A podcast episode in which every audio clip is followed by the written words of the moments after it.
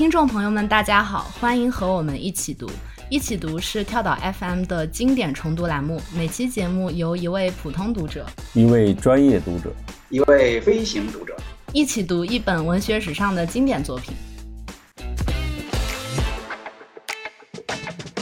卡尔维诺说：“经典是那种每次重读都像初读那样带来发现的书。”我们越是道听途说，自以为懂了，实际去读的时候，就越是觉得经典作品的独特。意想不到和新颖。本期一起读，我们选择的是捷克作家米兰昆德拉的小说《不能承受的生命之轻》。我是今天的普通读者何润哲。我第一次读到《不能承受的生命之轻》是今年，也就是二零二二年。我是今天的专业读者艾江涛。我第一次读到不能承受的生命之轻是二零零六年。作为飞行读者，我读这本书应该是一九九六年。那今天呢，一起读也是一期特别节目。八月份，拥有二十余年发展历史的三联生活周刊迎来了第一千二百期。它的官方 APP 三联中读联合多档播客品牌发起了一本杂志和他的播客朋友们一千二百期串台活动。在七月末至八月中的活动期间，三联生活周刊。的资深主笔记者将会在各个合作播客从不同领域畅聊三联人眼中的读书、生活和新知。作为一本可以用耳朵收听的文学杂志，跳岛 FM 已经入驻三联中读播客频道，此次也应邀参加了这次活动。刚才跟大家打过招呼的本期的专业读者艾江涛老师，就是三联生活周刊的主任记者。而这次请到的飞行读者曹立群老师是知名的古典音乐评论家，曾主编古典音乐杂志《三联爱乐》多年。今天也。也是非常荣幸能请到两位老师来参加我们这一期跳岛节目的录制。那我们接下来就进入正题，先来各自谈一谈自己对《不能承受的生命之轻》这本书的初印象吧。刚才我们各自报了第一次读到这本书的时间，它是真的是每两个人之间隔了大概十几年的时差。不然我们就从最早的开始，请曹老师先跟我们说一下，就是九十年代第一次读到这本书的时候，大致是一个什么印象？严格的说，我应该是先看到那部电影，电影给了我的印象，给到我的印象太过强烈，以至于经常会影响到小说的阅读。这个电影它现在中文的通译译名是叫《布拉格之恋》，它是一九八八年上映的。那曹老师看到也也是挺早的。我最近为了准备这期节目，我也是读完小说再去重看了电影。我是感觉那个电影，因为它有具体的人物嘛，就是它它给了一种实感。你看小说的时候很难想象他的主人公托马斯是什么样的人，特蕾莎是什么样的人。但是你看到那个丹尼尔戴刘易斯就是一个大帅哥，再加上那个时候刚刚初出茅庐的朱丽叶比比诺什，就是你你能，我觉得电影似乎是相比小说，它它削减了那些哲思性的评论性的部分，它不像小说上来就给你来一个尼采的那个永恒轮回，把你给打懵了。它一上来就是那种相当香艳的场景。然后，所以能更加让人抓住情节的主线吧，我是这个感觉。那艾老师是是一上来就读了这本书，还是也是通过电影的途径有一个曲折的？对我其实是一上来就读了这本书，呃，所以呢，其实其实说实话，我最开始读这本书的时候，那个阅读体验并不太好，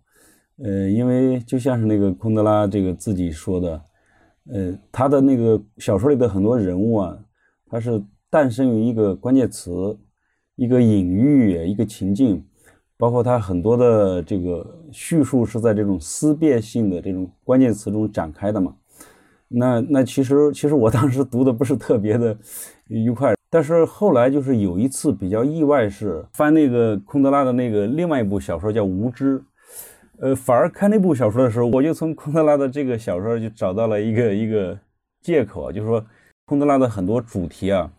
他对我们那个存在的一些发现，其实是很有意思的。就说，他会让你就是生活中一些惯常的观念，你一琢磨，好像，哎，他他他说的是挺有道理的。然后我我有了这种感受，再回头看那个小说的时候，我感觉好了很多。就说，呃，就是他的很多那个情境是是很敏锐的。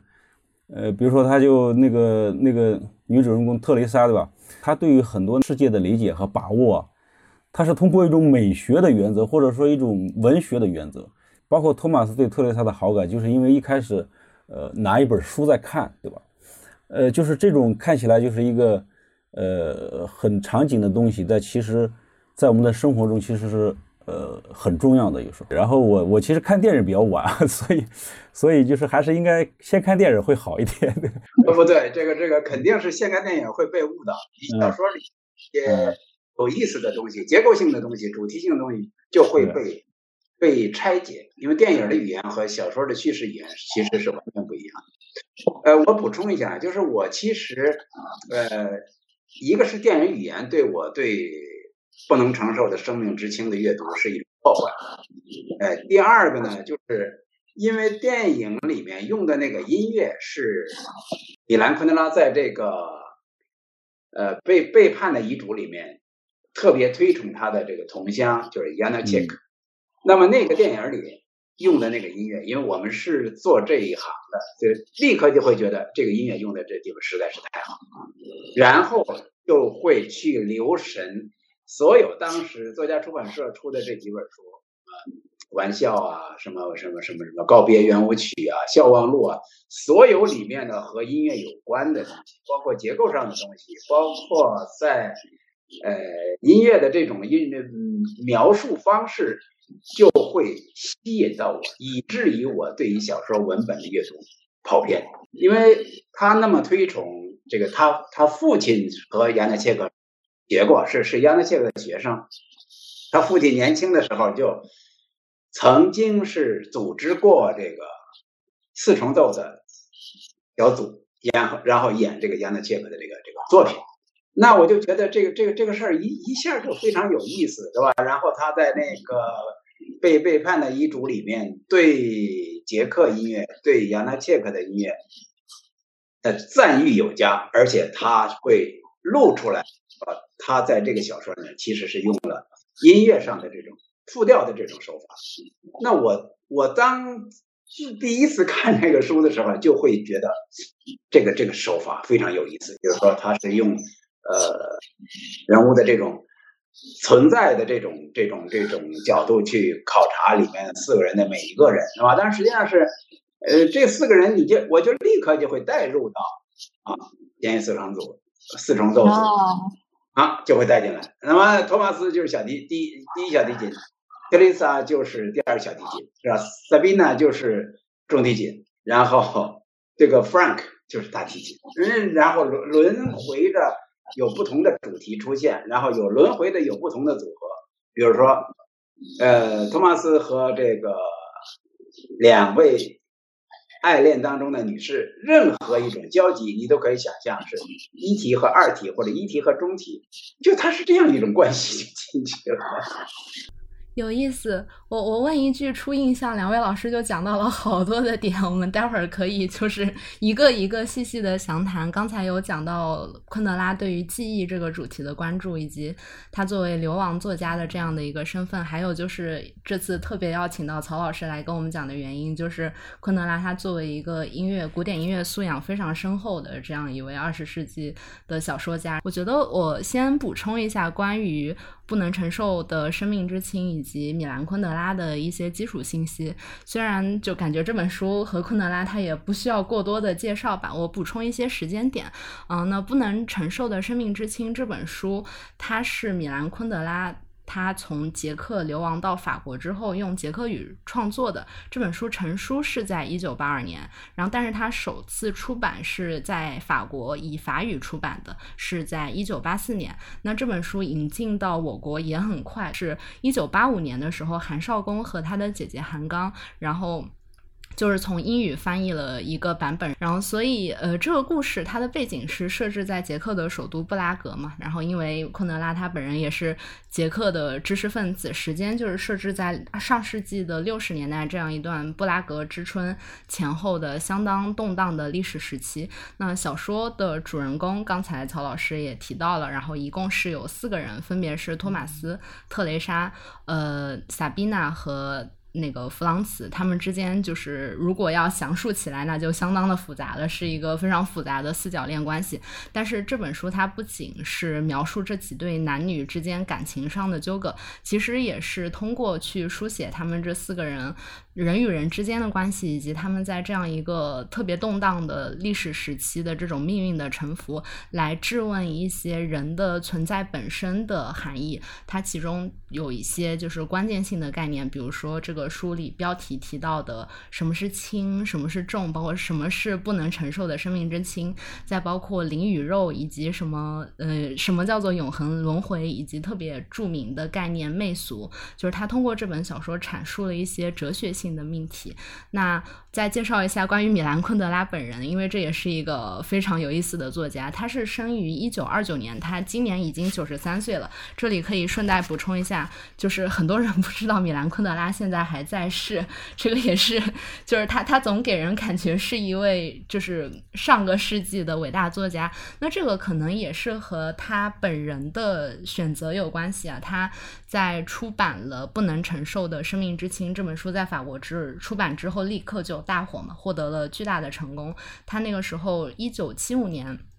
嗯，流亡到法国之后，本身就已经是相当受到关注的这样的一个知识分子。但是不能承受的生命之轻出版之后，他立刻就开始受到了一些摄影师和狗仔的解读，让他感觉到他的个人生活。受到了一定的影响。自那以后，米兰昆德拉就慢慢的转向了一个影视般的生活。然后他呃要求他的出版商，然后在他的所有作品上只给他留一句介绍，叫做小说家出生于捷克斯洛伐克布尔诺，自一九七五年起在法国定居。所以可能我们就是就是我们过多的介绍米兰昆德拉的生平和他本身的。就是对于作家生活、作家生平和作家的作品之间的关系，可能也是有出入的，不符合他本人的意愿。包括他对他个人身份的描述，他也是拒绝用“作家”这个词，而更多的偏向用“小说家”这个词。很多小说家好像，呃，对于这个自己的传记式的这种研究，其实是不太感冒。呃，我以前就是采访过一些小说家，就是。呃，他们就是很多时候觉得，呃，因为就是很多读者会问一个问题啊，就说，哎，你的小说中的那个就是人物他有没有原型，是吧？就是这个对小说家来说是一个那个很反感的问题。呃，对昆德拉这样的这个小说家就更不用说了，因为他，因为因为现代小说基本的一个核心的东西是这虚构嘛。呃，但是对昆德拉，就是我个人的一个感觉，就是，呃，和他的这种生活，呃，处境的变化有一些关系。因为他其实七三年以前的时候，一直是在捷克生活，呃，并并且呢，他写作已经有了相当的名望了。然后后来呢，就是到了法国以后，他其实是经历了一个断裂。但是在当时的那个呃，就是西方呢，因为对这样一个来自于呃共产主义国家的作家的话，他们本能的会认为你的作品呢，呃，必然就是对这个共产主义的东西是有，呃，这种控诉啊，或者说对他集权的这个成分，呃，要有要要有批判和反思的这种东西。但是，但是在昆德拉看来，可能这个东西就把他的作品给窄化了。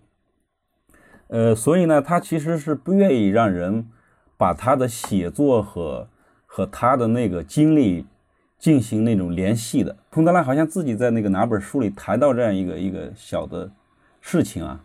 就是在八零年的时候啊，就西方一个电视台就是开了一个呃昆德拉小说的研讨会，然后会上有人呢就谈到他的那个玩笑那本书，然后说这本书是对斯大林主义的有力控诉，然后然后昆德拉当时就打断了他，呃，昆德拉说，请不要把你的这个斯大林主义难为我。玩笑就是一部爱情小说，呃，其实我觉得就是背后啊，它背后有一个这样的东西。然后在那个《生命不可承受之轻》里面的时候，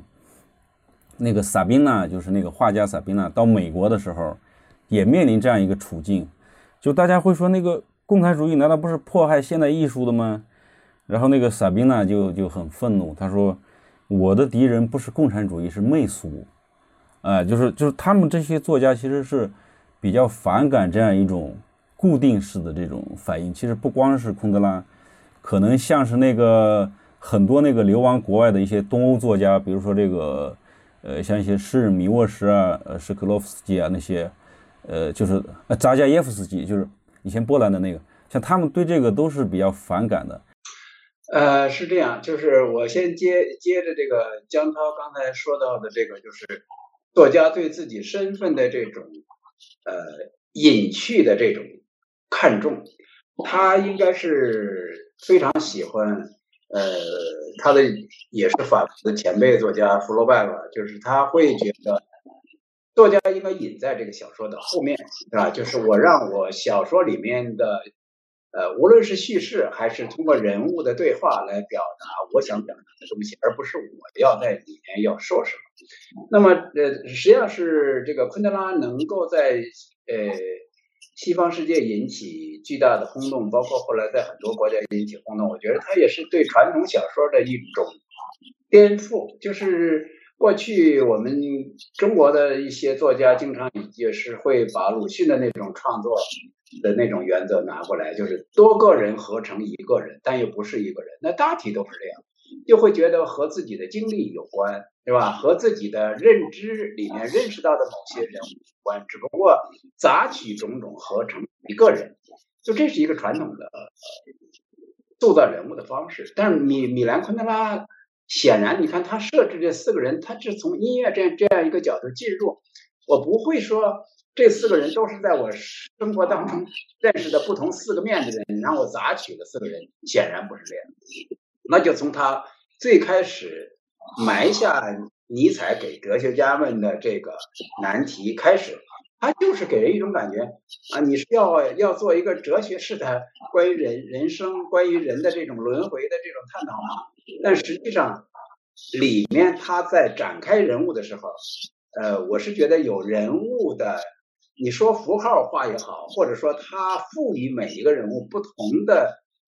意涵，然后让这些人去能够表达想表达的东西，我觉得这个是和传统的呃小说家是是不一样的地方。那刚才两位提到了很多的这个关键的概念，我们可以一个一个的来梳理一下。比如说之前有提到媚俗这个词，媚俗也是米兰昆德拉，就是他在《不可承受的生命之轻》当中有给过一个非常经典的这样的一个阐释嘛，就是说，呃，什么叫做媚俗呢？比如说你看到一个草坪上，然后有小朋友在奔跑，然后你感觉特别的感动，你就流下了眼泪。OK，这个是第一滴眼泪，然后紧接着你又说，哇，我看到小平。上草坪上有两个小孩在奔跑，我好感动啊！我跟整个人类一起流下了第二滴眼泪。米兰昆德拉说，正是第二滴眼泪让媚俗得以成为媚俗。我想请两位老师，就是具体讲一下这一段话它到底是什么意思？为什么第一滴眼泪不是媚俗，第二滴眼泪它就成为了媚俗呢？对，其实，嗯，可能每个人有每个人理解的角度。我对我对您刚才说的这两两滴泪啊。其实有一个非常简单的说法，就是第一个把女孩比作玫瑰花的人，那是有创造力的，那是一个天才。但是第二个后面的很多的话，那那基本上就是媚俗了，知道 这是我的一个解读。但是我总体的一个感觉就是说，嗯，媚俗其实它扼杀的最重要是一种自由和可能性，就是它让你呃，你对一个。事情的看法，呃，产生了一种固定的心理机制，而且你对这个是没有什么反思的。比如说，生活在一个祖国母亲的怀抱里面，其实你对这样的话的时候，其实，其实你是不容易有什么反省的，对吧？呃，就是你会觉得，哎呀，祖国和母亲的这个联想是怎么产生的？就是一般人不会就这么去想嘛。但其实它的背后的深层机制是。它它其实就是把这种，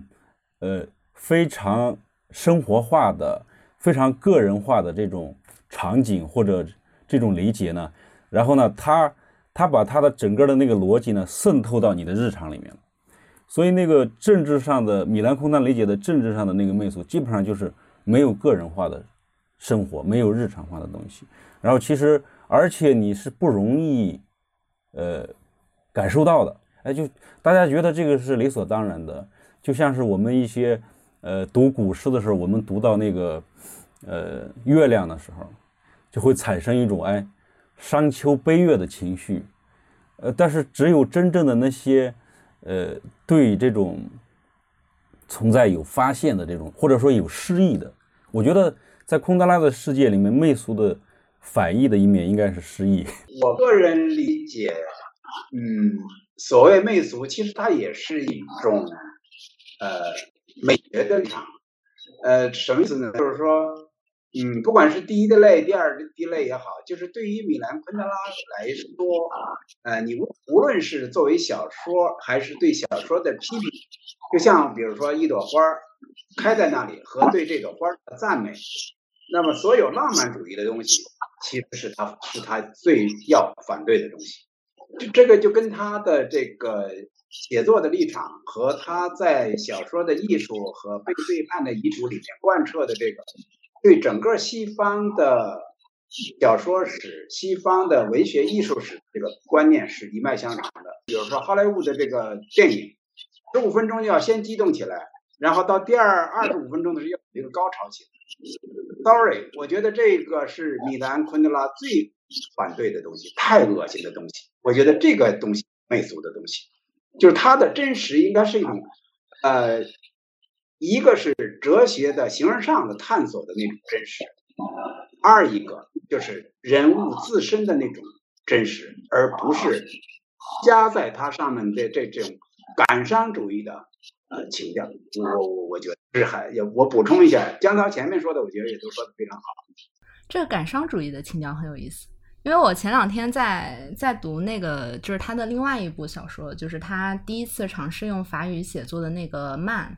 然后他在里面就是就是我现在拿的这个上海译文的新版，后面有附一篇评论，那个评论里面就说米兰昆德拉其实在《慢》这本小说里面就是有两种调子，一种是滑稽的讽刺的调子，一种是抒情的田园诗式的调子。那这种抒情的田园诗式的调子就有点像刚才曹老师所说的那种感伤主义的，就是米兰昆德拉对于这种调子的运用，他他倒不是说。还还蛮有意思的，就是他他在，嗯，就是他的那种感伤，或者说他的那种抒情，不是那种刚才呃艾老师提到的把女人的美比作玫瑰的抒情，他的抒情是一种人臣服于无意义，就是比如说他像在《不可承受的生命之轻》里面这个主人公托马斯一样，就是他有一种就是对于他生活中的荒谬之处坦然接受之后，然后他在就是。他他对于命运的这样一种，我我我以一种相对不那么正经的方式，就是不那么上纲上线的方式，然后去接受它，然后在我的生活当中去体验它的价值的方式，然后这样的一种方式，然后最后就导向了那样一种田园诗式的抒情，也就是《不能承受的生命之轻》这本书，它最后的就是卡列宁那条小狗。快死掉的时候，然后他最后有一个特别温暖，然后特别抒情的结尾嘛，他就显得特别的不协调。他最后让我感觉到说，他对于前面的那种意义的否定，也不是全然的否定，就是他他最后有一个很模糊的部分，我觉得这个特别有意思。对对，我我其实特别想呃接着润哲那个说一下，呃，其实其实呃，昆德拉在这个书里谈谈到媚俗话题的时候，并不是全然否认，而而是。他想说明，其实每个人都不可能脱离媚俗，呃，包括就说是你看他那个里面提到的那些萨宾娜吧，对吧？萨宾娜其实是是很很自由，然后对对很多这种家庭式的这种温暖的东西啊，呃，他其实是拒斥的，对吧？但是你会发现，他到美国以后，他也会呃有这种思乡啊，有这种很就他原来所认为自己应该不会 care 的东西。实上发现他还是在乎的。呃，我想到他和我们说的这个生活的戏剧化相关的一点，媚俗会谈到，比如说，哎，我们现在讲标签嘛，对吧？或者人设，哎，就是我是一个什么样的人，我可能要在什么场合下讲什么什么话，呃，就是有一套这个什么模式嘛，然后这个什么表演啊，就是，但是这套这套东西呢，当然是媚俗的，是不好的。但是你会发现，有时候它有正面的作用。比如说，我们在生活中其实面临很多问题和困惑的时候，其实我们是需要媚俗一点的。为什么呢？比如说，你你在地铁上看小说，对吧？可能在别人眼里就是一个媚俗的行为啊，对吧？他有时候会带给你一种反抗的力量，或者说一种对抗现实的这种，就是更更琐碎的这种东西的一个一个力量吧。其实，呃，就像是我们会受到文学的感召，会受到生活的戏剧化的感召，然后我们在那个呃很呃很很疲惫、很伤心、很无助的时候，然后会想到，哎呦。也许我现在经历的不就是那个哪个作品中 哪个人物正在经历的东西吗？其实它是一种高度戏剧化的东西，但它反过来有时候会给人一种一种一种可能是正面的东西，所以我觉得媚俗还是比较复杂的。对，就刚才那个艾老师说这一段，刚好就让我想起我在这个小说当中，然后特别喜欢的一段，我可以念一下。然后它其实就是。呃，讲到特蕾莎和那个托马斯这一对男女主人公相遇后不久，昆德拉在这里引述了那个呃安娜卡列尼娜的结尾啊，就是说安娜卡列尼娜的相遇和最后的结局，然后都出现了火车以及就是有一个人撞死，它是一个对称性的布局。他说这种对称的布局，同样的情节出现在开头和结尾，看起来或许极富小说味，但。我想说，唯一的条件就是这种小说味对你来说，并不意味着虚构。杜撰或者与生活一点都不像，因为人生就是这样组成的。他说，人生如同谱写乐章，人在美感的引导下，把偶然的事件变成一个主题，然后记录在生命的乐章当中。由于犹如作曲家谱写奏鸣曲的主旋律，人生的主题也在反复出现、重演、修正和延展。然后他说，就是呃，像托尔斯泰他在安排安娜卡卡列尼娜的命运的时候，他可以用别的任何一种方式来结束生命，但是。车站死亡这个难忘的主题和爱情的萌生结合在一起，在他绝望的一刹那，以凄凉之美诱惑着他。人就是根据美的法则在谱写生命乐章。然后，所以他说，不能指责小说，然后也不能指责这些被于被神秘的偶然巧合所迷惑的人。但是他说，有理由责备人类，因为对这些偶然的巧合视而不见而剥夺了生命的美丽。就基本上和和刚才老师说的就是完全一样的观点。对你刚说那个审美的原则是很重要的，我觉得很多时候人是需要那种，就是，呃，甚至有时候就自己可能意识不到，就是，包括你对某个人的好感或者对某个事物的看法，也许只是一个非常主观的一种美学上的东西，其实一个，它和理性没什么关系，有可能。那刚才这个江涛在讲到，就是说人有的时候是不得不媚俗一些，包括米兰昆德拉自己，他也有。呃，无论是在小说作品当中描述到的人物，或者他自身的这种生活轨迹，难免人都难免会有不得不媚俗的时候。我觉得其实是一种生命的妥协，人不可能不妥协啊。有时候你说的，呃，这个为什么后来有人觉得翻媚俗这个是是不好，又用了那个原文的译音克奇，其实又又更不好，那完全就更感觉。呃，我倒是觉得。啊，人的生命的追求，包括作者或者作者笔下的人物，其实用以赛亚·柏林的这种呃区别的呃对自由主义的这种区分来看，所谓积极自由主义和消消极自由主，就是当你很呃，我们就说这个这个主人公啊，就是他呃春风得意的时候，比如说你自己也曾经在呃爱情也好。啊，工作也好，你那么出色的医生，然后又有那么多的艳遇，然后又碰到这么你喜欢的女孩，这个女孩也喜欢你，就这些时候，其实是那种自由主义是一种挡不住的东西，就是自由生发的东西。但每每这些东西不可能长久持续，你总有一种你要接受生活当中的某些妥协。但是这个时候呢，你的那种自由，你还是可以选择，就像这个。特丽莎去去去，原来是在布拉格，你可以拍坦克，是吧？那么人家发现你，也是因为你觉得，哎，你这个东西有意义，呃，被这个呃不同的这个这个国家的媒体所所能够觉得这个这个这个事情的重要性。但是当你回不去的时候，你去拍那些多肉植物的时候，也拍的用光非常好，但是人家觉得无所谓了，就是你拍这种东西的人有的是啊。我觉得这个时候人其实是需要妥协的，或者说在这个时候你就会感受到生命的那个轻是多么的难以承受。就就又又回到生命的重和轻的这个这个问题，回到主题了，回到主题上来。嗯，对，关于这个生命的重和轻，然后我想听听看两位怎么理解，就是他说的这个不能承受的生命之轻，这个轻它到底意味着什么？他说的是一种人生的选择呢，还是说我们要怎么样去面对人生的无常？呃，对，其实轻与重啊，比如说对托马斯来说的话，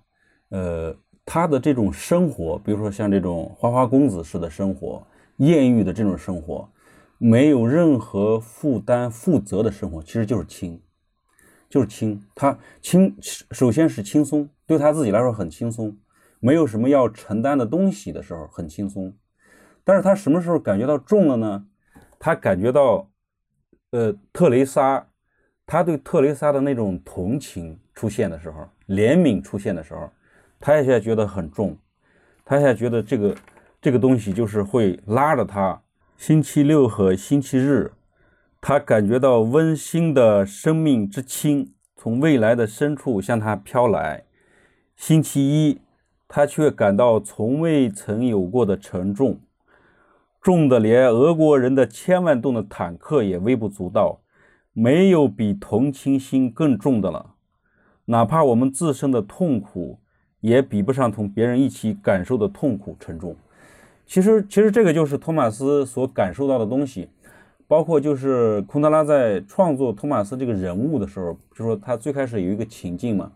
那个托马斯大概是站在阳台上，然后看着对面的那个窗户，他当时在面临一个选择，选择就是要不要回去找特蕾莎。其实托马斯一直纠结于这两个命题的时候。呃，就是在我的理解上，就是，呃，就是说你，你作为一个人，就是说你，你要不要去承担一些东西的时候，当你承担的时候，这个事情就变得很重；当你不承担的时候就很轻。但是为什么是不能承受之轻呢？就说当你，当你选择一切都不承担的时候，当你觉得追求绝对的自由的时候，呃，比如说，其实可以参照的另外一个像萨宾娜，萨宾娜她其实也是。呃，追求很自由，然后当他，呃，一路一路离开，就他很难忍受，就说，呃，那种循规蹈矩的生活。然后当他到美国，当他一路走着，他的生命其实是越来越轻。这种轻，就是说你你离开了自己的母语，离开了自己的家乡，离开了很多就是把你拉回来的东西的时候，其实那个是不能承受的，那是很难承受的。就好像人就是需要一个像。呃，就是人就像希腊神话里面那个那个安泰一样，就如果离开了这个大地，离开了大地母亲的时候，这种不能承受的轻，就是让你觉得，呃，可能比那个就是很多东西更难承受。呃，我们来讲一个故事，就是其实就跟呃江涛刚才说的这个，就是人，呃，他举到希腊神话的这个这个安泰的这个例子是吧？就是你。生活，呃，成长所在的那个土壤，呃，那个乡关，呃，家乡的乡啊，这个关切的关，就是是是那那那块东西，其实是你离开之后，你你就飘掉了。那个飘掉呢，有时候是非常自由的。就是一九三三年前后，很多犹太艺术家从欧洲各个国家，当然更多的时候是从。呃，德国漂洋过海去了美国，那么这些人如果不去的话，那么可能奥斯维辛是会等着他们的，那些那些毒气室是会等着。但是，呃，飘过去之后，呃，他们可能也还有音乐会可开，也还有这个音乐会可以指挥啊，或者说也还可以写写作。但是比起他们当年在自己那块土地上，呃。做生活的时候，做艺术的时候，他会丢一丢一些什么东西，或者说他只能要等到一个什么时机，将来去回归的时候，可能他能够找到生命的那个更重的、更承担的那个意义。所有的流亡者，当他离开自己的那个生养他的那个地出发地，到了另外一块土地上，他都会飘，他都会轻。我是我是在这个角度来理解，当然，比如说很多没有走的人，比如像苏联的那个作曲家肖斯塔科维奇也没有离开。我觉得其实他是一种心理流亡，是内流亡。这种流亡其实比真真正正的流亡要重太多。刚好说到这个肖斯塔科维奇，我有一个补充的问题想要问一下曹老师，是关于贝多芬的。因为米兰昆德拉在《不能承受的生命之轻》当中，有引用过一个关于贝多芬的轶事，就是说贝多芬晚年的时候比较潦倒，这个时候有一个人欠了他五十个金币，贝多芬就找他去讨债，这个人就想糊弄过去。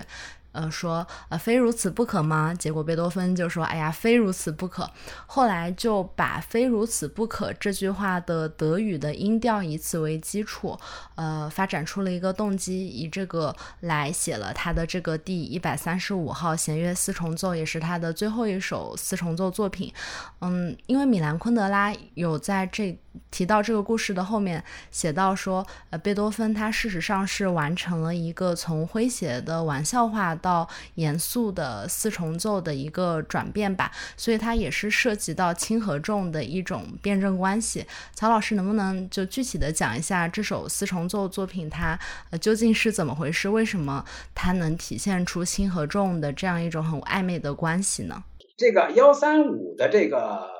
弦乐四重奏是贝多芬最后一首弦乐四重奏。贝多芬有十六首弦乐四重奏，呃，晚期五首是和前面的完全不一样的。就是晚期五首，它有那种，呃，向着自己内在开掘的那么一种啊奔跑的方式，或者说内省的方式，和这之前是是不一样的。呃，有很沉重的东西，有很孤寂的东西。有生命中呃自己对自己拷问的那种东西，但是最后这首弦乐四重奏就是这个作品第一百三十五号这个弦乐四四重奏，其实是一个轻松的东西，是一个在最后五首作品当中最愉快的东西。那么这个刚才他在小说里面引的这个非如此不可吗？他在最后一个乐章开始的地方呢是。我们说了，这个弦乐四重奏是有两把小提琴，就一提琴、二提琴，一个中提琴，一个大提琴。在最后一个乐章的时候呢，上来是一个慢板，是一个大提琴的一个问句的慢板啊，就是非如此不可吗？就好像是欠钱的那个人在说。然后第一小提琴有一个应答，是一个下行的一个乐句，就是那意思就是非如此不可。然后。这个两句又重复了一遍。你看，大提琴再次发问：“非如此不可吗？”小提琴说：“非如此不可。”接下来呢，四把琴就四件乐器，同时有很尖利的三连音，很冲击、冲击型的音型很强，仿佛就是我们在故事里说的那个“是的，是的，是的”，或者说“要的，要的，要的”。就这个钱是一定要要的，接下来就是欢快的一个快板乐章，非常流畅的就下去了。其实你在这里面可以感觉到，虽然是戏谑，但是里面这里有重和轻的翻转。前面是很重的，你听上去那个慢慢乐章是很阴郁的，但是从这几个是的、是的、是的之后，音乐变成了小快板，非常流畅的就下去，一路下去，一直到结尾。再没有，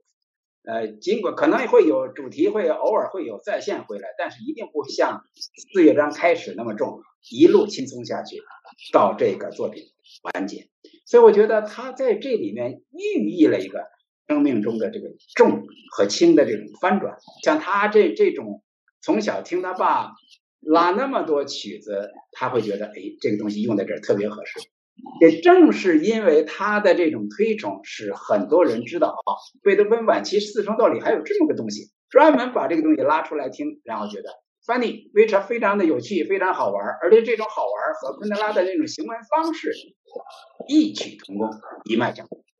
有意思，就是我觉得刚才曹老师说的这个清和重，我们可以就是把这个清再延伸一下，它可能就是指的是，就比如说像贝多芬，大家对于贝多芬的印象可能就是第九交响曲那种特别宏大、圣洁、崇高的东西，但是大家很难想象贝多芬也写过这样，就是带一些诙谐意味的，就是他他可以也是可以在作品当中当中以一种游戏的方式去作曲的。那米兰昆德拉他本人在文学上的趣味也是非常喜欢这种。就是带一些游戏的感觉，然后带一些就是质疑那种特别正经的呃创作的感觉，包括他最喜欢的几位就是比他稍微早一点的二十世纪的小说小说家里面，像布洛赫啊，然后像卡夫卡呀，或多或少都有一些这样的气势在。因为我知道，就是艾老师特别喜欢那个昆德拉对于卡夫卡的解读。其实卡夫卡他的那些小说，他同样也是就是在一个看上去比较正经，但是他是以一种。相对轻巧的方式，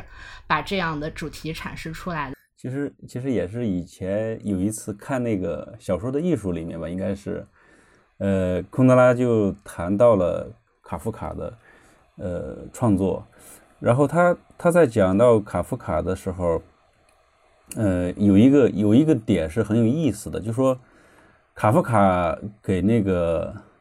呃朋友写过一封信，里面提到一个提到一个话。说办公室并非一个愚蠢的结构，它应该属于神奇的世界，而非愚蠢的世界。就说其实你看办公室啊这样的一个非常机械、非常一个枯燥的一个一个环境，但是卡夫卡呢，他从能从中发现一些特别有意思的地方。昆德拉觉得卡夫卡的这个呃伟大的地方在于什么呢？就是他成功的把以前看来。根本不可能的事情，把一个根本没有什么反诗意的一个材料，呃，即使是这样一个极端官僚化的社会啊，他能从中去发现那个呃诗意的地方。所谓诗意，就是说能透射出他的荒诞的那种那种发现的东西。然后这一点呢，其实呃我在读这个《生命不可承受之轻》的时候，也是我非常喜欢的一个地方啊，就是他会谈到特蕾莎的一一系列发现。就特蕾莎有一种呃很卓越的才华，就是她把自己的经历啊，往往能和一些这个就很宏大的政治啊，包括国家运行的逻辑啊，建立一种联系。这个这个我觉得是是挺牛的。我我可以在那个书上就是给大家就是找一段啊，就是因为在当时的那个苏联统治下的捷克，就说呃有一个作家呢。呃，就是他在私下里谈话、家里聊天的那个东西啊，被密探给录音以后，然后就公开播放了嘛。公开播放了，然后特蕾莎当时和托马斯在一起的特蕾莎听到这个事儿以后说：“说这样的事儿一点也不稀奇。”他就想到一个什么事儿呢？他小时候他的那个母亲就把他的日记啊拿去偷看了，在那个亲戚中间就就大大肆的读。呃，然后就让他感觉到，就是，呃，和这个国家把作家的私人谈话公开放是一样的。呃，就说，就说这个地方是特别吸引我的地方，就是在于什么呢？就是你看，我们现在生活的世界，很多时候是没有什么诗意的，呃，或者说至少没有昆德拉理解的那个诗意，因为，因为你你知道，我们现在社会上所谓的诗意呢，其实是媚俗，知道吧。就是 就是那些东西，诗和远方的东西呢，其实是在昆德拉这儿是真正的媚俗。但是什么是诗意呢？就说我们在现在这样一个呃呃非常混乱、非常分裂，呃，然后好像也是很混乱的世世界里面，到底能不能发现一些诗意？能不能发现一些，就是说，呃，存在意义上的，真的能给你一些呃突然一个出神的时刻的东西呢？或者说，为什么还需要有诗意？呃，其实，其实我觉得就和呃昆德拉对卡夫卡的这个分析是有关系的。呃，因为你会发现一些很好玩的地方，就是说，哎，你会发现这个办公室也很好玩啊，会有这种事儿发生。然后你会发现人和人之间的那个现在很匆忙的那种连接中，哎，也会发现有一些很好玩的东西。而且就是说，我觉得现代的诗人，如果你真正的要去写一些诗的时候，一定要具备一个能力，就是把你的个人的东西要历史化，把个人的发泄的东西，你要和这个很多背后的这个社会啊历史的逻辑能够建立联系，而这个能力就是特蕾莎的能力，就是卡夫卡的能力。对，这这这是我的一个感受。嗯，想听听曹老师怎么说。其实我们呃把这个事情稍微再放大一点，就是说，嗯，整个捷克语的这种写作有一种戏谑的东西，而这个戏谑的东西，它是可以玩掉很多东西的，就是我破解掉你，对吧？就当我就是当我不能够正面冲击你的时候，当我确实是弱到。你对我的冲击，我毫无还手力之力的时候，我突然去戏谑你，这样这个时候呢，这种东西，哎，我是觉得有一个四两拨千斤的一个力量。这一下让我们又联想到另外一个也是捷克的出生的作曲家，但是呢，现在是算作奥地利籍，就是马勒古斯塔夫马勒，就是马勒作品当中的好多黑色的东西。好多反讽的东西，其实是和捷克的这个文学艺术有有有一个巨大的关联度，就是他们能够用这个呃地穴，然后去把巨大的悲剧性的这个灾难啊呃破解掉。当这个事情沉重到无以复加的时候，接下来一定是一个谐谑曲，他要把它冲掉啊，或者是一个乡谣，或者是一是一个连德勒的舞曲。呃，你乡乡民的那种欢乐的东西，他要把它冲掉。所以我觉得，在在这个手段上，小说也好，音乐也好，捷克的这些艺术家有这种骨子里很相似的东西。嗯，我其实想到的是另外一个也很喜欢轻的作家，就是卡尔维诺嘛。就是卡尔维诺在他的那个美国讲稿，就是他去哈佛做诺顿演讲准备的那个讲稿里，第一篇他讲的就是小说，就是或者说叙事艺术的这样一种轻的气质。就我们今天一开始聊到，包括刚才艾老师说的，就是我们今天很多所说的诗意。在米兰昆德拉看来，都都是等于是媚俗。那这样其实对于小说家提出了一个挺挺高的要求啊，就是他如何在不背离传统，或者说他如何在已经既有那样一个传统的情况下，然后他去接着写他的小说，然后他依然想要探讨的是一些近乎于存在本质的问题，但是他他又不能用前人的那种方式去写。就是我我其实还有一个很好奇的点，就在于就是米兰昆德拉，然后。他的这种写法，就是它里面提到很多哲学性的概念，但是他写的又不是那样的哲理性的小说。就是我我想听艾老师讲一讲，就是他在写法上，你觉得米兰昆德拉的这种写法，相对于他前面的作家，就是有什么创新吗？呃，你说是，就是他他所喜欢的那个哲理那一路的作家吗？相比那一路的作家？对对对对。北大有一个。现代文学有个老师叫吴晓东，呃，吴老师曾经那个把他在北大的讲西方现代小说的讲稿整理成一本书，叫那个从卡夫卡到空德拉，刚好是从卡夫卡开始到空德拉结束。然后他在讲到这个空德拉的这个小说的特点的时候，呃，说空德拉其实不喜欢别人把他的小说称为哲哲理性小说或者。哲学性小说，他更愿意称为思索的小说。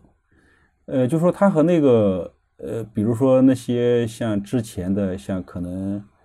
呃，就是更偏那种呃哲学思考的写作的那些小说相比的话，就是他的小说，吴老师给他总结了几个特点啊，对，然后说他的小说呢是更关注人物的基本境况，嗯。呃，然后研究问题，其实其实抛开这些啊，这些你可以，你就是就大家可以去找吴老师这个书去看啊。我自己一个什么感受呢？就是说，呃，最最明显的感受就是说，其实你读这个《生命不可承受之轻》，还是可以很顺畅的读下来的。就读的时候还是很顺畅可以读下来的。呃，就是核心呢，你看他把这个问题啊都是落在人物上面的，而且呢，呃，空德拉的那个叙述的方法是很有意思的。一些研究者把它称为那个就是反复叙述或者重重复叙述，呃，就说是可能同样一件事情，那个在这个托马斯这儿讲了一遍，然后到特雷莎那儿呢又讲了一遍，但因为他的视角不同，呈现出来的东西会不太一样，而且在时间上这种呃也会有一些倒错或者插进来的东西。我我特别那个就是呃有同感的是一部那个空挺的一部电影，低俗小说的。哎，低俗小说的那个几个篇章嘛，它不是一个篇章，它它也是人物来写，比如说玛莎。低俗小说的那个结构模式啊，和呃生命不可承受这个模式是非常非常像的。我我觉得应该空挺有可能对这个这个昆德拉这个有借鉴啊。从曹老师的角度来看，刚才就是提到的这个，比如说同样的一件事情，然后在托马斯那里讲一遍，然后再在特蕾莎那边讲一遍，是不是就很像？比如说一首曲子里面同样的动机，然后先让第一小提琴拉一遍，然后后面又让第二小提琴拉一遍。对，这个在古典音乐创作里呢，有一个很重要的元素叫重复，就 repeat。但这个重复呢，就不是呃，比如说。呃，也可能是会把前面的一个旋律会把它拆解掉，啊，这这这是这，但是拆掉以后呢，它变成碎片化以后呢，仍然在下面的这个音乐叙事当中还会出现，这是一种。还有一种呢，就是比如说我们以弦乐四重奏为举例，它四个乐器之间会对同一个主题，你扔过来，我接过去。那么中间会有一些变化，呃，这个其实听上去有很重复的地方，但是和前面我们听到的东西又不一样。呃，这这个我是觉得在这个电影里面，刚才说到这个低俗小说是一个很典型的例子啊。其实包括那个南斯拉夫的那个导演，我一下想不起名字了，就是那个《暴雨将至》，其实也是这样一个。呃，他是他一下生成了一种什么样的文本呢？生成了一种每一个人的视角不一样的时候，在讲述同一样的事情，你都会循着那个讲述者的那个角度去，那个逻辑叙事逻辑走进去。那么，当你把几个东西叠加在一起的时候呢，它就一定比每一个人讲的那个单一的东西要多了很多东西。而这个多，恰恰是有意思的地方。很可能你就会觉得，呃，有时候是疑窦丛生，有的时候你就会觉得，在这个叙述的过程当中，你会对某一个叙事的人物，由于另外一个人的叙事而改变你对他的看法，或者改变对整个事件的这种走向。这这个是其实是蛮好玩的东西。对，这个好像和那个。昆德拉对于小说呀，对这个世界的整个理解都是一样的。他他认为是复杂的、不确定的嘛。就其实其实这个手法得到的那个结果也是不确定的。对，很多是就包括其实你说他在这里面，呃，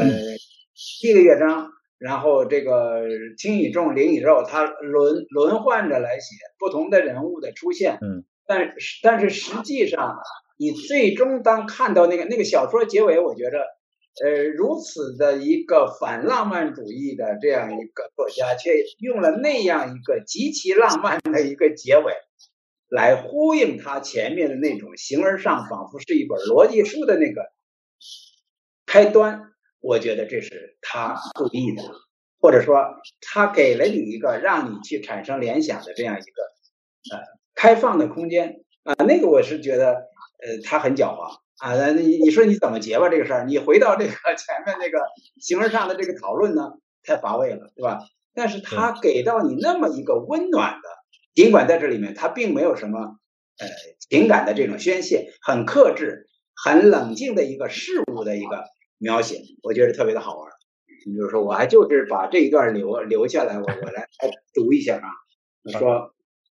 房间里有一只沙发，一张小桌。和一把椅子，桌上放着一盏灯。从那时起，他就一直亮着等他，就是等这个呃特丽莎。灯上停着一只展翅的蝴蝶，两只大眼睛是彩色的。特丽莎知道他达到了目的，他倒在沙发上，把兔子贴在脸上。你就觉得他给到你这么一个。呃，没有任何指向性的这么一个细节，就特丽莎的那个停止在这个房间里的那个状态，和那个蝴蝶落到灯上的那个状态，其实，在那个那那种静止感是一样的，但是那种延伸让你觉得事情没有完，故事没有完。哎，他给到你给到你这么一个结尾，我觉得是是非常非常的，呃，值得搞小说创作的人去去琢去学习，同时让你所有他前面提出来的轻宇宙、零宇宙的问题，就都悬停的一个状态。他解决了吗？我觉得他从一开始就没有打算解决这个事儿，他实际上是通过这几个人物的，呃，他的表述，人物之间的这种表演表现。最终让读者说：“你们看看我到底想说什么，或者说你们读完了以后，你们想说什么？这是一个很高明的提出问题，但不是要给出答案。对，米兰昆德拉的小说就是他，他拒绝给出答案，或者说他拒绝以。”像一个作家，就是萨特所说的那种作家的身份，然后去给一个特别明确的观点。就是最后有一个，就是提纲里面也列了，是一个我特别私人的问题，就是我我这段我自己这段时间读小说的一个困惑吧。就是有的时候我会觉得，呃，小说这种形式这种文体，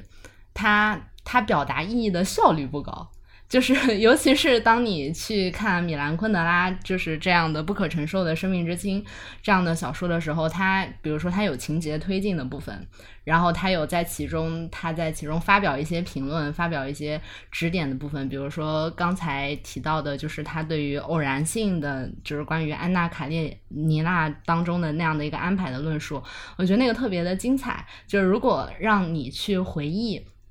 这个小说当中有什么特别打动你？我往往回忆起来的是一些这样论述性的段落，而不是某个情节或者说某个人物。然后我就会觉得，嘿呀，那我这样是不是还不如去看他的小说评论，就直接去看他的小说的艺术，或者说去看他后面的那个什么帷幕啊之类的书？我觉得看起来好像比看这么一大本不能承受的生命之轻，他提出了一。大堆的问题，他最后又不给他一个解答，就是看看着很难受。然后我就想问问两位，就是对于这种评论类的和这种小说这种特别意义含糊的、很混沌的文体，你们就是会不会有这样的困惑？就是觉得读小说读到最后。就尤其是米兰昆德拉，他又不像就是十二十世纪十十九世纪那个时候的小说家那样，他给你一些就是像狄更斯那样，你读完了之后，你一边读一边跟这些人物共情，然后跟他就是穿梭各种各样的艰难险阻，然后读完了之后，你觉得哎呀，我的情感也得到了宣泄。他又不给你这样的这种读小说的愉悦感，他的小说读起来。你很难说，我跟萨宾娜共情，或者说我跟托马斯共情，那个人物创造出来不是为了让你去共情的。我就觉得这种 小说，它读起来有的时候，呃，对，对于精神上的体力有一些要求，就也是向两位比我资深的多的读者请教一下，就是怎么读这种小说的问题。其实，其实我我特别认同那个润哲的那个看法，因为我自己也是这样。呃，我比如说我在读这个。昆德拉的小说其实其实对他的那个情节，他的情节其实不复杂，就是你把他的故事梗概理出来的话，其实不复杂。呃呃，但是往往是他的那些，嗯，就是像你刚才说的一些叙述性的话语啊，引起我们的共鸣啊。呃，就是很多，比如说他关于这个回忆的说法，甚至他的一些说法，我们感觉像京剧一样，就是很有哲理性。比如说他说那个要小心隐喻，隐喻是危险的。爱情就是从一个隐喻开始的，对吧？很多这种说法，那那这样的话，确实你你你不如去读一本这个什么这个哲理性的散文什么的，对吧？周国平的散文或者什么也能给你一些类似的这种表达。但是为什么那个昆德拉厉害的地方在什么？我觉得，我觉得恰恰是他对小说的这个本身的他的定义就是有突破的。呃，也就是说，那个像一些研究者提到的复调的艺术啊什么。其实，在他的小说里面，你会发现这几种东西都是存在的，就是他有呃叙述的部分，有议论的部分，有新闻报道体的部分。其实这本身就是对小说的一种拓展。就说我这个小说里面本身就是存在多种题材的并列呈现，你会看到的是一个呃很很杂糅、很包容的一个一个东西。当然，你可以触动你的是某一部分，这我觉得很正常。不同的读者可能。不同的那个感受的点。但是其实就是单单就那个叙述的不同来说的话，比如说我们以前读那种呃现实主义的小说，或者说呃就是故事性比较强的小说的时候，确实我们希望和主人公共情啊，呃就是他们的经历触动我们。但是我觉得空德拉的小说之所以就是有很多读者还比较喜欢，就是他的小说也可以让人共情，但是他共情的不是情节，而是人的一种处境，就是人的这种处境呢，会让你觉得，哎呦，好像和我是有关系的。呃，他的那部呃就是《无知》里面谈到的那个伊莱娜，就从捷克流亡法国的一个人，然后呢，他过了几十年之后呢。他想回他的老家去，想回去看一看，就是他还有一些挂牵呀，包括一些熟人，在契机成熟的时候，然后他就回去了。然后在一个聚会上呢，他认出来了一个人，那个人呢，就是在当年追求过他的，对他很有好感的人，就是然后呢，很快就在一个场合下约会。这个伊莱娜呢，她从这次约会中出来以后，发现，呃，对方虽然对他很有好感，但是呢，对方已经根本记不起他是谁了。连他的名字都认不出来了，而他认为呢，那个人还是像过去一样对我有好感，然后我们又重逢了，没有，人家是把他当一个陌生人来来看待的，知道吧？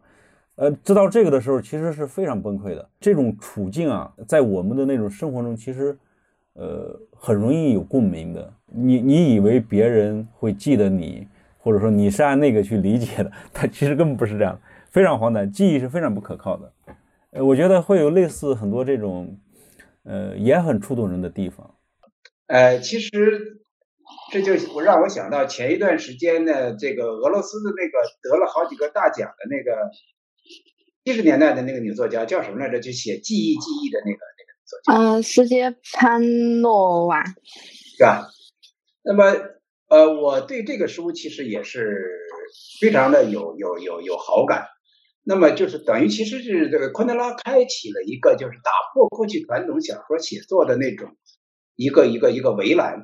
你可以任意写啊，你可以任意写。你比如说，就在他这个不能承受的生命之轻这里面，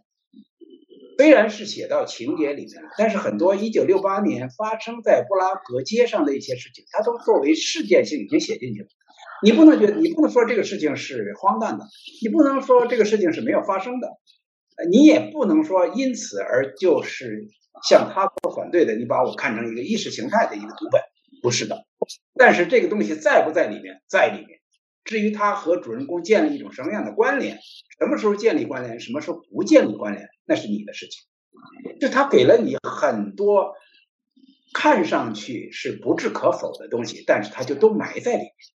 你能够把相互之间这几条线勾勾上多少，那是你的事情。所以，就是像江涛刚才说的，每个人有每个人的读法，可能你是错错觉，说者未见得有此意，但是听者却陶醉于其中。这这这种事情，所谓阅读的错位，我觉得也没有什么不可以，就等于增加了很多阅读的可能性。这个是要你包括记忆记忆的这个作者，最后他说，他的目的本来是想。把家里面这些从照片到书信，当然都是一些片段了啊，甚至还有一些小的时候用过的、玩过的一些器物，能够通过这些东西把五代人之间的这些断掉的东西啊，蛛网一样的能够连在一起的东西，通过它的串接把它连在一起。最后他说：“我发现我是失败的，这个、这个、这个东西。”是是不可能的，越做越觉得不可能。但是实际上，他就忘掉了，他已经把这些蛛网之间的点给到你，怎么连，它可以不连了。但是你在这里几乎就已经把它大致连成了一个景片，这是高级的。就由你来参与写作，我觉得这是一定是一个高级的。我不管米兰昆德拉认可不认可，所有我们的这些困惑、这些未知，其实是你参与阅读，你是能够用你自己的理解去补掉他想说而未说，或者说哪怕你补的跟他所想象的不是一回事，但是你补，作家是高兴。那就进入到今天的最后一个问题：如果让两位来选择一本最能代表米兰昆德拉的书，你们觉得不能承受的生命之轻会是那本书吗？为什么呢？呃，从重要性上来说，或者或者从它反映的这种呃昆德拉的小说的特色来说，我觉得肯定这本《生命不能承受之轻》是是是最重要的，并不为过。包括他得到的评价和认可。但其实从我自己来说的话，其实我挺喜欢他的一些，呃，比如说像《无知》啊，像《笑忘录》这样的一些书。这儿我其实就对小说就跑偏了。其实我非常感兴趣的是，呃，他对那些一些事情的看法，比如说他对回忆的回忆的看法，呃，然后就会让我有很多的那个联想。其实这种联想当然和小说不一定有关系，但是他恰恰是通过他的小说给了你这些思考。刚才说，如果说。呃，除了不能承受的生命之轻之外，觉得大家对米兰昆德拉如果有兴趣的话，就读最后一本书，就冲这个题目也要读，叫做《庆祝无意义》。为什么要庆祝无意义？这最近前一段时间也有人在跟我聊起这个事情啊，比如说这个李银河说过啊，就是人是是是是没什么意义的。当然我就说你那有意义的事情已经过。过完了，然后你翻过头来，你说没意思，是吧？名你也有了，啊，利你也有了，是吧？这个这个所谓呃绚烂之极归于平淡，没有意思，平淡才有味道。但是一辈子没有绚烂过的人，他到晚年突然绚烂了一下，就像这个，我们又回到这个这个这个米兰昆德拉非常喜欢的亚纳切克，亚纳切克六十岁之前写的东西一般般。但是六十岁之后，突然遇到了银行家的妻子卡米拉，最后的十年是米亚纳切克作品最好的十年，事情非常有意思，非常非常的有意思。你说哪个叫有意义，哪个叫无意义？你得经过之后，你得经过之后。所以我是觉得每个人你看都都都都不一样。我。从来不想未来的问题，但是我觉得很多过去的发生的事情已然照亮了未来，所以我对过去发生的事情非常非常的有感觉，非常非常的喜欢回忆。哎，我要我要我要补充一点啊，人的记忆和这个大的历史它是同构的嘛，一样的。呃，区别在哪儿呢？区别在于说，你看我们后现代去看历史的时候，都会说，哎，你这个历史是是被叙述出来的。历史是可以这个改写的，呃，回忆也是这样的。回忆就是说它也是可以被不断的发明的。哎，为什么说回忆发明？难道你你没经过的事，你你自己要编造的时候，我经过吗？不是这个意义上是说，就是说有很多东西你原来呢是沉睡在你的意识里面，就是你没有显露出来的，不知道。但是在一个情境下面，它被激活了，他被唤醒了。就像是在一个这个雨夜，对吧？然后你作为一个敏感多思的人，哦，然后他会突然想起多年之前的那个和恋人，对吧？度过的一个时间，然后我觉得那个时刻的回忆对他才是有意义的。你比如说我们日常的那个，哎，几天前吃了一顿饺子什么那那那个那个，其实对他没什么意义，知道吧？